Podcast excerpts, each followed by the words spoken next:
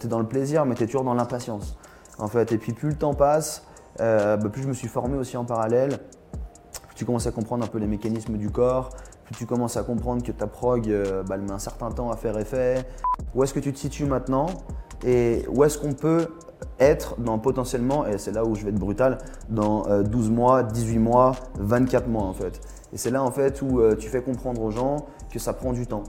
Dès qu'on a euh, une, mauvaise récupération, on a potentiellement moins de zones où on peut travailler, sachant que forcément, plus on avance dans notre programme, quoi qu'il en soit, plus notre entraînabilité réduit. Ce Covid a poussé les entrepreneurs, coach fitness, à se dire bah il y a deux solutions en fait. Soit je continue à rester entêté et puis je fais pas de fric parce que de toute façon j'ai pas moyen d'en faire.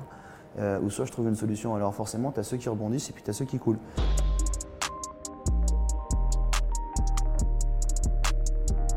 Bienvenue dans ce nouvel épisode. Avant de commencer, je voudrais dire un grand merci à Moxie Monitor, notre sponsor pour le podcast. Grâce à Moxie et leur soutien, tu pourras dès maintenant regarder les nouveaux épisodes du podcast enregistrés en anglais avec les sous-titres en français sur YouTube. Pour ceux qui ne connaissent pas encore le Moxie, c'est un appareil qui utilise la technologie de la spectroscopie au proche infrarouge, ou NIRS en anglais, pour mesurer la saturation musculaire en oxygène et le volume sanguin en temps réel. C'est un capteur non invasif qui se place sur la peau et qui peut être porté pendant tout type d'entraînement ou activité sportive. Les grimpeurs le portent sur leurs avant-bras, les joueurs de hockey sur la glace, les nageurs peuvent le porter dans l'eau, je l'ai utilisé pour des joueurs de rugby, des athlètes de crossfit, des athlètes de sport d'endurance et bien plus. Le Moxit permet d'individualiser les périodes de travail et de repos, d'optimiser la charge de travail, les répétitions et les séries, d'identifier les seuils d'entraînement en temps réel et même de corriger les mouvements en fonction de ce que les données indiquent. Tu peux également utiliser le Moxi pour déterminer le facteur énergétique limitant d'un athlète ainsi que ses zones d'entraînement individuelles. Ce processus te permet ensuite de cibler le facteur limitant de l'athlète avec précision afin d'améliorer sa programmation, ses entraînements ainsi que ses performances. Tu peux afficher et collecter les données sur une montre Garmin et peux également coupler le Moxie avec d'autres outils de testing physiologique tels que les systèmes VO2 Master, Pnoe et Cosmed VO2. Le Moxie est un outil que j'utilise chaque semaine avec beaucoup de succès depuis plus d'un an et je le recommande vivement à tout coach, chercheur ou préparateur physique qui souhaite mieux comprendre et utiliser des données physiologiques dans le cadre de la santé, du fitness ou de la performance. Utilise le bon de réduction Upside, U-P-S-I-D-E pour un rabais de 5% sur moxymonitor.com slash shop. Et maintenant, le podcast. Bienvenue dans ce nouvel épisode du podcast. Aujourd'hui, épisode spécial, on se retrouve euh, dans les locaux de The Coach à Versoix. Antoine, merci de nous accueillir. Euh, merci à toi. Merci Kev, donc Kev Westprod pour euh, tout ce qui est caméra, son, lumière. on est dans un environnement extrêmement professionnel ici pour ceux qui me suivent sur YouTube depuis un petit moment. Ça change un peu des zooms, ça fait plaisir. le décor est super. Antoine, encore une fois, merci de m'accueillir ici. on a fait une petite vidéo ensemble, donc j'encourage tout le monde à aller voir. On le mettra en lien tout façon dans la description du podcast euh, le lien vers ton Instagram. Et pour que les gens puissent, avoir, puissent aller voir euh, ce qu'on a fait ensemble juste avant. Donc tu m'as posé quelques questions, c'était vraiment, vraiment sympa. Euh, maintenant, je vais arrêter de parler. Antoine, merci de participer au podcast. Et pour ceux qui ne te connaissent pas encore, est-ce que tu peux nous parler un petit peu de toi, s'il te plaît? Qui es-tu et que fais-tu? Eh ben, écoutez, je m'appelle Antoine Poco, du coup je suis coach spécialiste bodybuilding. Alors quand je dis bodybuilding, ça va être système d'entraînement, euh, tout ce qui va être relatif au bodybuilding. Euh, j'ai suivi un parcours scolaire un peu chaotique, je suis un peu passé de partout. Euh, commencé, bah, comme tout le monde, par le circuit traditionnel donc en France, au lycée. J'ai quitté le lycée pour passer des A-levels, donc qui est l'équivalent d'un bac anglais, en fait. suite à quoi, j'ai enchaîné sur une. Enfin, j'ai commencé à travailler un petit peu, puis j'ai fait une licence TAPS ensuite derrière sur un, bachelor, hein, donc simplement pour les Suisses. Euh, après, je me suis beaucoup, beaucoup, beaucoup documenté parce que je me suis rendu compte que bah, ça ne correspondait pas forcément à ce que je voulais parce que bah, Passionate Body depuis, euh, je crois que j'ai fait ma première scène en 2016, donc euh, bah, depuis 2016 où j'ai commencé à suivre des formations américaines, notamment la, la, N1 School, N1 Education, qui est une, qui est, qui est une très très bonne formation, qui va être pas forcément dépassée, mais assez, euh, assez, euh, assez cartésienne. On est euh, vraiment, on a catégorisé différents styles d'entraînement, alors qu'au final, on se rend compte qu'on peut passer plus ou moins à travers tout ce qu'on a pu appeler entraînement neurologique, entraînement métabolique, tout ça. En fait, on s'aperçoit qu'on arrive quand même bien à mixer les stimuli. Donc, en fait, je suis, je suis plutôt parti après de ce côté-là. Et puis maintenant, je suis, je suis moi-même mentoré du coup par The Muscle Mentors, qui sont des préparateurs euh, très connus en Angleterre où je redécouvre des nouvelles façons d'entraîner. Donc, donc voilà, grand, grand fan de bodybuilding, de tout ce qui va être physiologie du corps humain et système d'entraînement. Voilà, pour faire bref. Qu'est-ce qui t'a attiré dans le bodybuilding au départ?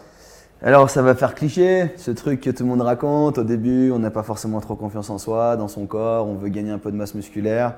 Je l'ai jamais fait pour les filles, je l'ai juste fait pour le kiff, euh, clairement. Euh, en fait, ça a commencé parce que euh, je me suis cassé un bras. Je me suis cassé un bras en moto, en fait. Et et je me suis retrouvé avec vraiment un corps de lâche, voilà, un corps, de, corps de canne à pêche. Et je me suis dit, ok, il faut que je fasse quelque chose. Du coup, je me suis mis un petit peu à la musculation. J'ai vraiment kiffé ça. Je faisais beaucoup de tennis, en fait, à l'époque. Donc, un niveau quand même très correct, national français. Mhm. Donc, je me débrouillais quand même très bien. Et, et ensuite, en fait, j'ai gentiment dérivé vers la muscu parce que bah, j'allais avec les potes, c'était cool. bah, tu commences à avoir des gros bras, tu es content, tu es à cet âge-là, tu réagis bien. Donc j'avais quoi? J'avais 18 ans, 17, ouais, je viens d'avoir 18 ans, donc tu réagis bien. Et puis en fait, petit à petit, j'ai voulu comprendre ce que je faisais petit à petit. C'était, c'était euh, bah, déjà notamment au niveau de la nutrition. Mhm. C'était le début un peu du flexible dieting. Je me souviens, il y avait les mecs de, de, de LOA Gear euh, qui étaient Matt August, euh, Yuki Lavado, Jeff Sed à l'époque. C'était eux les premiers là. Alan Gabay aussi en, Allemagne qui commençaient à parler un peu de la nutrition. Donc tu sais, ils parlaient de macro, etc. Moi, je ouais. où est-ce que je les trouve, comment je les calcule?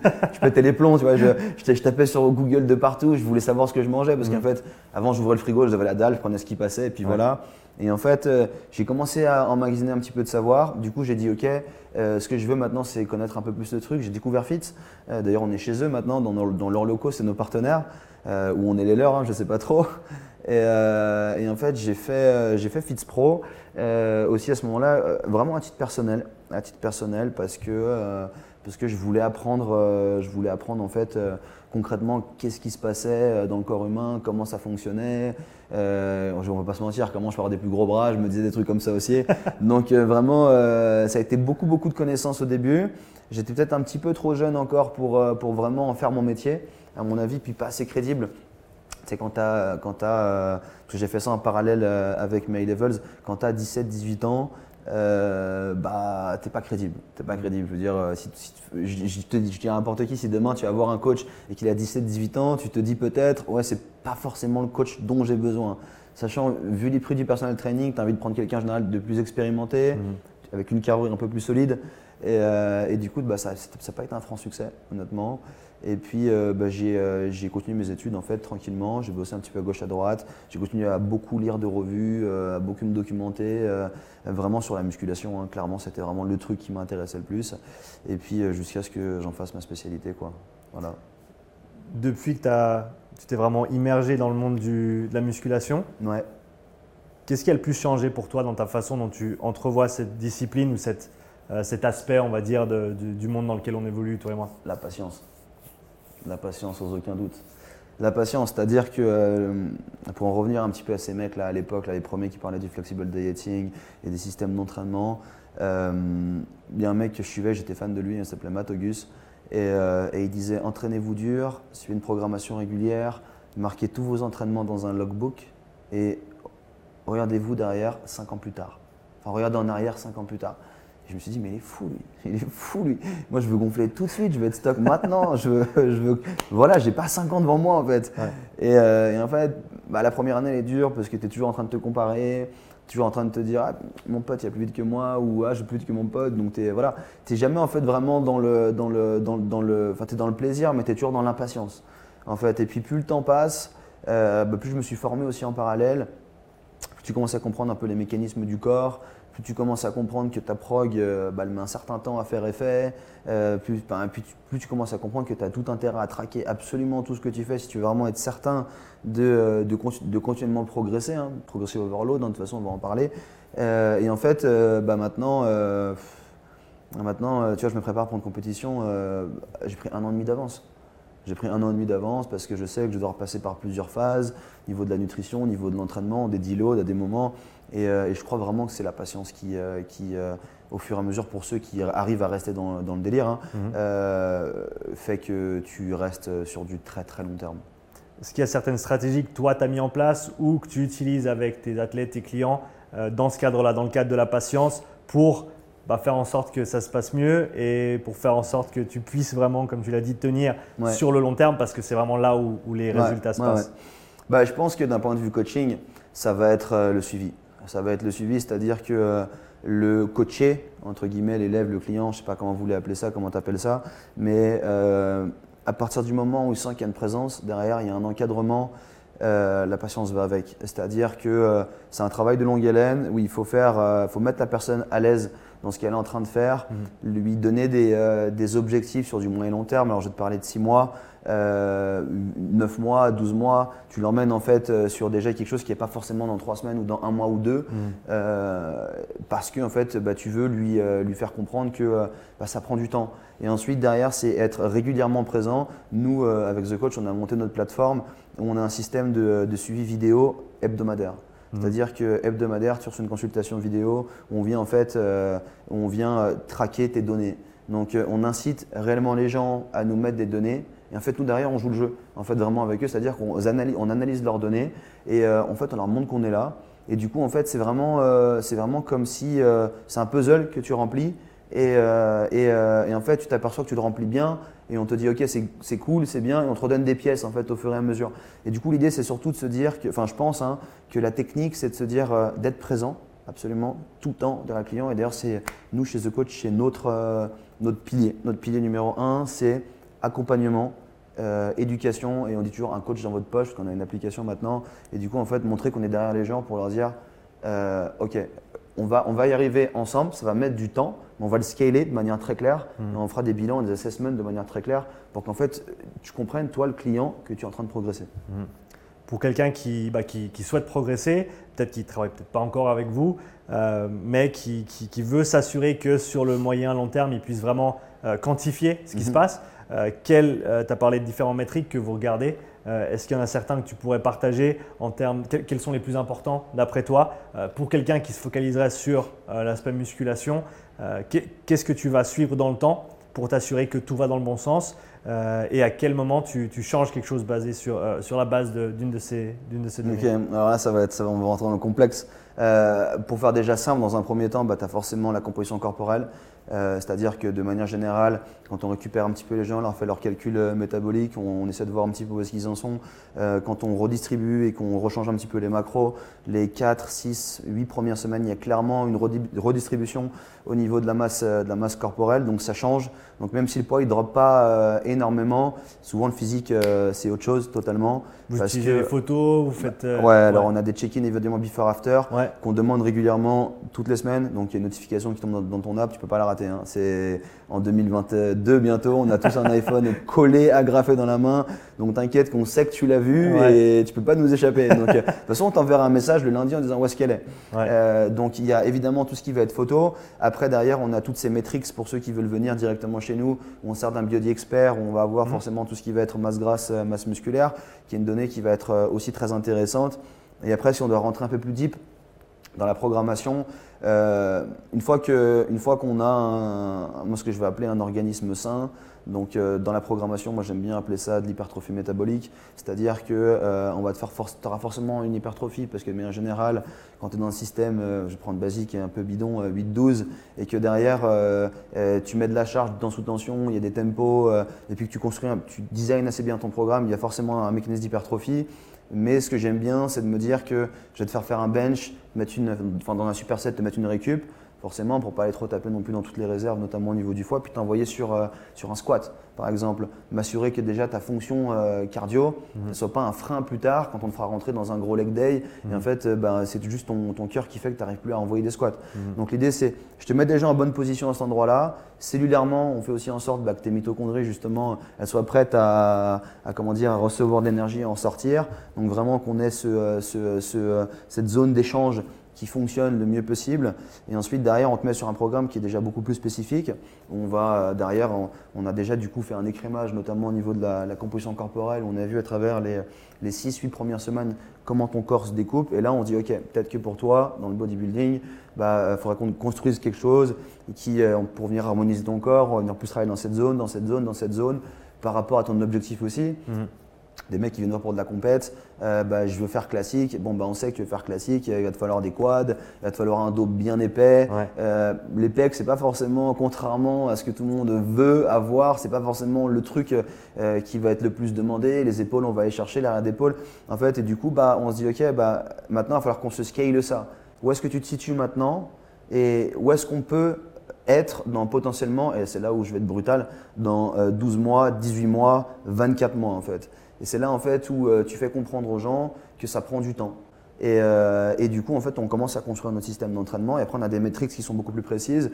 Où, euh, pour savoir quand est-ce qu'il faut qu'on deload, je vais te poser des questions, donc, euh, comme ton niveau de motivation, combien de fois tu vas aux toilettes, est-ce que tu as des gaz, euh, quel est ton niveau de cognitif le matin au réveil, combien d'heures tu as dormi, après des données plus tout ce qui va être gut, enfin, est-ce que tu es ballonné, Mhm. est-ce que tu manges assez de veggies, bah, les toilettes comme je t'ai dit.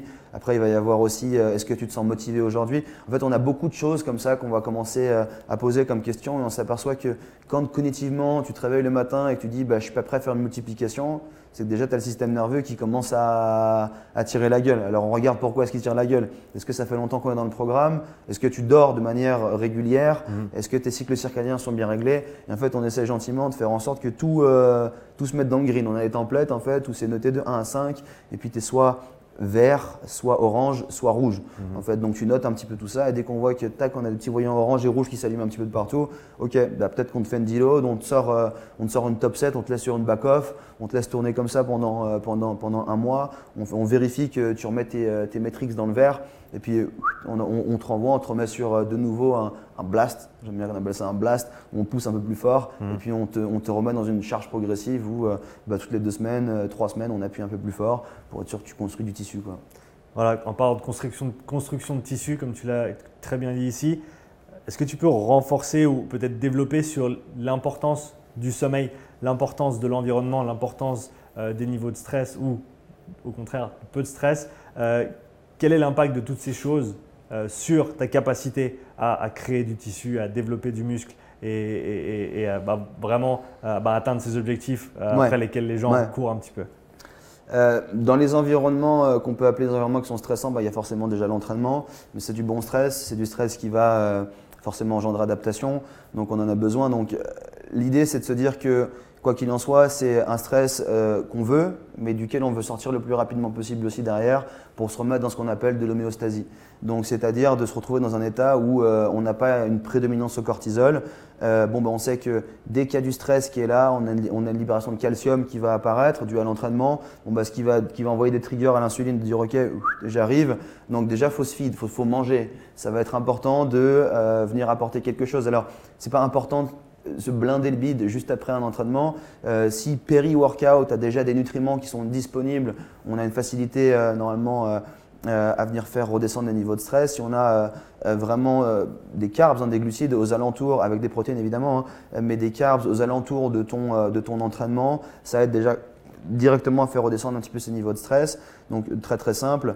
Euh, mais euh, quand on a des gens bon, bah, qui viennent pousser par exemple euh, dans des sèches pour monter sur scène, bah, faut qu'à un moment donné, il faut qu'on les réduise parce qu'on a besoin de venir tirer un petit peu. Euh, et là, on commence à créer des environnements qui sont stressants, où on n'arrive plus forcément à sortir aussi vite euh, de, cet, en- de, ce- de- de cet entra- de cet environnement stressant. Est-ce que, les, où- pardon de te couper, est-ce que les entraînements, du coup, ils changent beaucoup en approche de Énormément. compétition quand tu es dans cet environnement stressant au niveau, ben, Ouais. simplement au niveau corporel? Ouais, énormément. Ouais. Euh, On reviendra là-dessus, mais du coup, je vais rester aux entraînements maintenant là pour parler de ça. En fait, plus on approche vers une compétition, contrairement à ce qu'on croit, plus on deload. En fait, hein, plus on deload parce que euh, parce qu'en fait, on a forcément niveau de stress qui monte du fait qu'on a un- une alimentation qui est moins dense, qui est moins riche, du coup une récupération qui est moins optimale. Euh, du coup, nous, notre approche, hein, on aura tous des différentes. Encore une fois, elle fonctionne. Nous, ce qu'on aime bien faire, c'est que euh, début de prep. Bon, bah, logiquement, tu es sorti d'une période où tu as été bien nourri. Euh, on appuie fort, on commence à mettre un déficit. Moi, j'attaque fort, très très fort dans le déficit. On se fait un gros nettoyage. Derrière, on monte un tout petit peu les calories on cruise. On cruise, on avance dedans. D'abord, on est sur 5 entraînements. Euh, 5 entraînements, ça génère beaucoup de stress. On descend sur 4 parce qu'on ne pourra plus récupérer de 5 Mhm. entraînements. Si on récupère plus, on a trop de stress, euh, une mauvaise adaptation, euh, un, profil hormonal où on a du cortisol qui reste un petit peu trop souvent là, un sommeil qui devient altéré, euh, des cravings qui apparaissent de manière régulière, des performances qui sont bien meilleures. Mmh. Et là, on le voit dans les métriques dont je t'ai parlé tout à l'heure où bah, nous, on a un workout log. Hein, donc, c'est-à-dire que ce qu'on veut, c'est de la progressive overload. Tu ne dois jamais prendre moins lourd que la semaine d'avant. Tu prends moins lourd, c'est que, bah, ok, tu vas me répondre, j'ai une seule nuit de sommeil, ok, très bien, la semaine d'après, il faut que ça aille mieux. Donc, en fait, c'est des métriques qu'on va venir traquer. Et du coup, plus on avance vers la compétition, plus on commence à réduire un petit peu les niveaux d'entraînement, parce que forcément on nourrit beaucoup moins. Mhm. De toute façon, en fait, on va être dans un, on va être dans un, dans un système où quoi qu'il en soit, on veut garder absolument une participation de nutriments et une d'énergie par la cellule. Mhm. C'est ce qui va primer, euh, quoi qu'il en soit, on a déficit. On veut s'assurer que ce déficit il reste efficient. Donc euh, c'est comme ça que, euh, comme ça que on visualise le truc. après, il va y aussi forcément y avoir peut-être bah, du cardio, hein, de la dépense énergétique qu'on va vouloir rajouter, peu stressante, lisse, miss, qu'on peut appeler aussi exactement, moyenne intensité qui nous déclenche que peu de stress, du mmh. fait qu'on ne va pas forcément chercher trop euh, en BPM. Euh, donc c'est toutes des maîtrises qu'on vient changer. Et du coup, bah, pour en revenir au, comment dire, au, euh, profil stressant, hormonaux, où la récupération peut avoir un impact qui est énorme, ça, va se voir très vite. Hein. en fait, on va le voir sur des métriques de l'entraînement. Donc, disons que si on a l'habitude de dormir entre 7 et 9 heures, c'est ce que je vais quand même recommander, surtout aux athlètes qui veulent vraiment se présenter sur une scène et évoluer, euh, euh, bah, dès qu'on commence à emmagasiner une semaine à 5 heures de sommeil, on voit tout de suite que bah, les, loads sont moins élevés, mhm. puis on a une baisse de perf, mhm. on a potentiellement une baisse de dépenses énergétiques, une baisse de, une baisse de, de, pas de cassage de tissu, mais euh, ça, va, ça va être un, petit raccourci facile, mais mhm. une baisse d'hypertrophie, si je peux vulgariser le truc, et en fait automatiquement du coup une, une, baisse, de, une baisse de résultats. Est-ce que tu dirais que euh, le manque de sommeil va avoir un impact sur ta capacité à atteindre des euh, pourcentages de, masse grasse qui sont euh, bas clairement. pour une, personne donnée Clairement, clairement, clairement. C'est-à-dire que en fait, un mauvais sommeil ou, ou, un, ou, un, sommeil, ou un sommeil trop court, en fait, c'est clairement un moment donné où on se met potentiellement en mode off et on active en fait un mode recovery qui va être optimal. Et moi, j'appelle toujours des, des paliers d'entraînabilité. En fait, c'est-à-dire que, mettons que euh, mon entraînabilité, elle se trouve ici, mon palier d'hypertrophie va se trouver là. Mhm. Tout ce qui est ici, c'est une marge de progression. Mhm. En fait. Et à partir du moment où je dors moins, où j'ai un sommeil qui est altéré, en fait, mon, mon entraînabilité pardon, est moindre. Ce qui veut dire que euh, mon palier, mon, comment dire, ma, ma, ma, marge de progression enfin, se diminue, se diminue au fur et à mesure. Mhm. Donc l'idée, c'est toujours de se dire que Dès qu'on a euh, une, mauvaise récupération, on a potentiellement moins de zones où on peut travailler, sachant que forcément, plus on avance dans notre programme, quoi qu'il en soit, plus notre euh, entraînabilité réduit. Mhm. Donc en fait, si on euh, se dit qu'on n'a pas une bonne récupération, on a deux facteurs qui vont muter, enfin qui vont se déplacer en fait l'un vers l'autre. En fait, au lieu d'avoir six semaines de progression, on n'aura peut-être que deux, on aura peut-être que trois, mhm. parce que bah, on n'est pas apte en fait à, pas apte à encaisser du fait qu'on récupère beaucoup moins. Mhm. Je veux sortir un petit peu maintenant de bah, de ce que tu fais au jour le jour en tant que coach euh, pour peut-être rebondir un petit peu plus euh, au, niveau, euh, au niveau macro. toi, en tant que, en tant que coach, avec ton collaborateur, avec les gens autour de toi avec qui tu travailles, est-ce que tu pourrais parler de peut-être l'évolution de l'industrie locale au niveau fitness que tu as pu peut-être voir sur les, les 5-10 dernières années? Ouais. Je pense que pour revenir déjà un petit peu à Covid, je pense que euh, le Covid a brutalisé énormément de choses, euh, a tout retourné. Et euh, ça a fait beaucoup de bien un petit peu à ce milieu où en fait on avait, on avait des gros monstres qui étaient bien installés. Alors je parlais notamment dans le bassin alémanique, hein, comme, comme Harmony, comme Let's Go, qui étaient bien installés avec des modèles économiques où tu viens, tu prends ton abonnement, tu t'entraînes 3-4 fois, après tu reviens plus trop, mmh. tu continues à faire de l'argent comme ça et qui ne laissait pas forcément beaucoup d'oxygène euh, au studio, entre guillemets. Puis, euh, puis petit à petit, alors, moi c'est marrant, je le vois un peu comme Facebook. au début, Facebook, euh, le, le, le mot-clé c'était Connect People et, après c'était Create Community. Ça a changé un petit peu. Mhm. Et du coup, c'est marrant, je ne sais pas si Facebook aussi a un impact là-dessus. Du coup, on a comme des groupes, des clusters, du coup, des gyms en fait qui sont ouvertes un petit peu à gauche, à droite, mhm. où les gens recherchaient plus un côté communautaire, peut-être aussi une sorte de déclinaison du CrossFit. Hein. Mhm. Je ne sais pas, qui est quand même très communautaire, où en fait on, on a vu gentiment les gens commencer à délaisser un peu plus toutes ces grosses chaînes, du fait qu'elles étaient, à mon avis, juste peu vivantes, où euh, on a bah, des rangées de machines à gauche ou à droite. C'est cool. C'est, je veux dire, quand tu as besoin d'équipement et tout, il y a tout ce qu'il faut.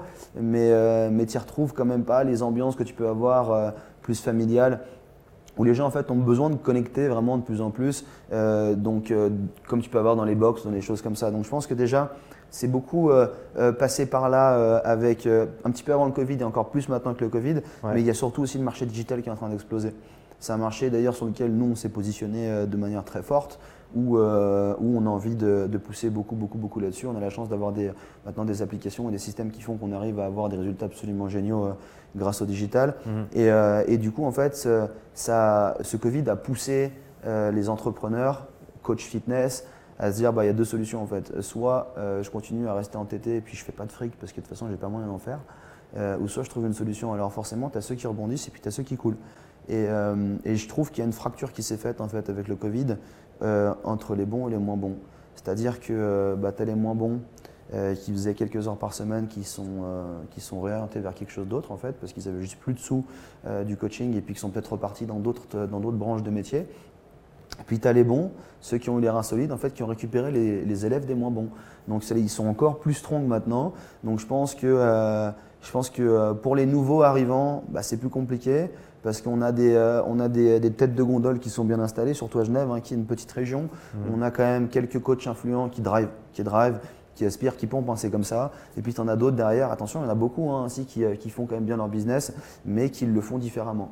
Et euh, j'ai vraiment l'impression qu'il y, y, euh, y, a deux directions qui se prennent en fait, et puis euh, deux types, deux types de, de, de, modèles qui sont là, les coachs influents et les box qui sont mm. là aussi, les box, les gym boutiques, les choses comme ça. Et puis en fait, du coup, tous ces chaînes qui se vident et puis là qui tirent la gueule. Hein. Nous, on le voit ici, hein, les Let's Go, tout ça, parce qu'on est, on est vraiment dans le centre. Hein, ici, ils passent tous par ici, les managers. Donc Let's Go Harmonie. Harmonie, je crois qu'ils sont pas loin de mettre la clé sous la porte. J'espère qu'il n'y a pas quelqu'un de Harmonie qui va écouter ça parce qu'ils vont pas être bien, mais à mon avis, ils sont pas loin là. Je crois que c'est la banqueroute pour bientôt. Puis Let's Go, c'est pareil, ils n'ont pas su, euh, pas rebondir avec le Covid et puis bah, ils tirent la langue. Je pense que c'est une, une, bonne, bonne analyse de, du, du, plan général pour bah, justement pour les coachs qui peut-être nous écoutent, qui débutent ou qui vont se lancer, mhm. qui sont en train de se former euh, et qui souhaitent venir dans ce milieu, qui sont pleins de passion, plein d'engouement. Euh, est-ce que tu aurais des, conseils à leur donner pour, pour réussir? Premier conseil, il euh, faut s'accrocher et patience parce que je pense que c'est un métier qui paye sur le long terme. En fait, c'est comme l'entraînement. C'est comme l'entraînement, hein. ça se rejoint, mais c'est bien, c'est la même, la même branche.